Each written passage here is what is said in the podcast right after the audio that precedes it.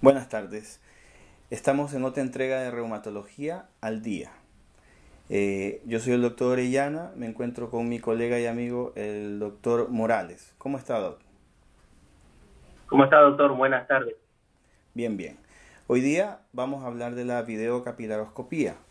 La videocapilaroscopía es una técnica de indiscutible valor en el estudio in vivo es no invasivo y que permite la observación directa de la microvasculatura en nuestros pacientes.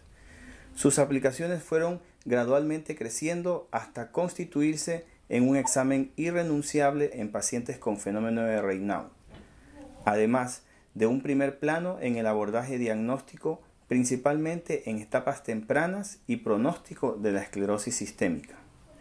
La historia de la videocapilaroscopía está dividida por la era premicroscópica y postmicroscópica. En 1990 se desarrolla el, el primer videocapilaroscopio de 200X, convirtiéndose en el gold estándar de esta prueba. En el 2000, Cutolo describe el patrón SD y sus distintos estadios. Finalmente, en el año 2001, el Colegio Americano de Reumatología incluye a la capilaroscopía en los criterios de clasificación de la esclerosis sistémica. Y en el año 2013, la videocapilaroscopía pasa a formar parte de los criterios de clasificación ACR-EULAR de la esclerosis sistémica, aumentando su sensibilidad al 91% y su especificidad al 92%. La videocapilaroscopía permite observar las anomalías morfológicas como desorden de la arquitectura capilar, aumento del diámetro de los capilares, hemorragias, disminución del número de capilares y angiogénesis, que sugieren daño endotelial.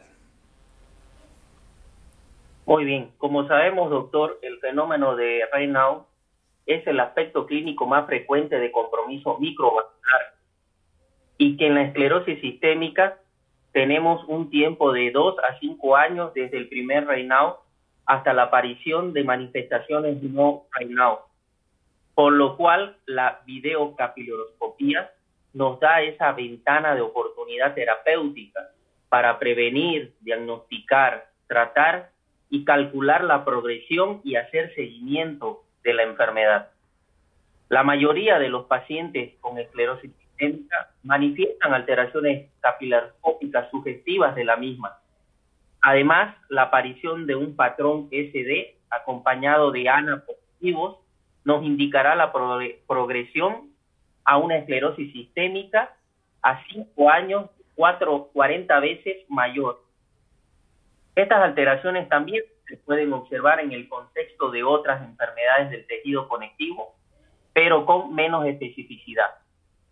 Para realizar la videocapiloroscopía, se recomienda no utilizar esmalte de uñas ni manicura dos semanas antes del estudio.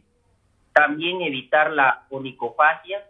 La prueba se realiza utilizando un buen, buen aceite de inmersión a buena temperatura ambiente. Se debe realizar del segundo al quinto dedo de ambas manos tomando en cuenta que a partir del cuarto y quinto dedo de la mano no dominante serán de mejor visibilidad.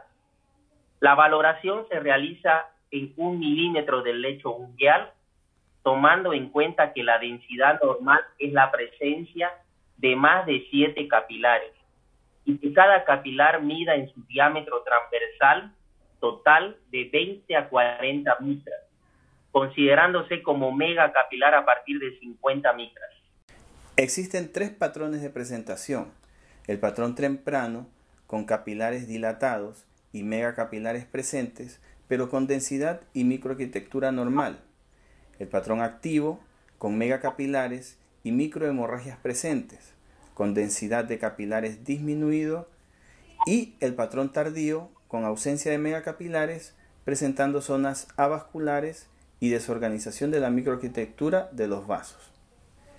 También existe un patrón inespecífico, en el cual se encuentran anormalidades aisladas, ya sea en densidad, dimensión o forma de los capilares. También existe un importante score, el score de Sisuri, donde se utiliza la videocapilaroscopía para valorar el riesgo predictivo de producir úlceras digitales.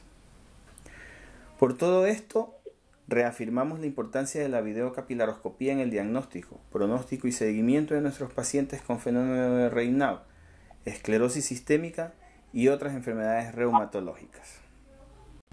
Eh, espero que haya sido de su interés y de su agrado esta segunda entrega.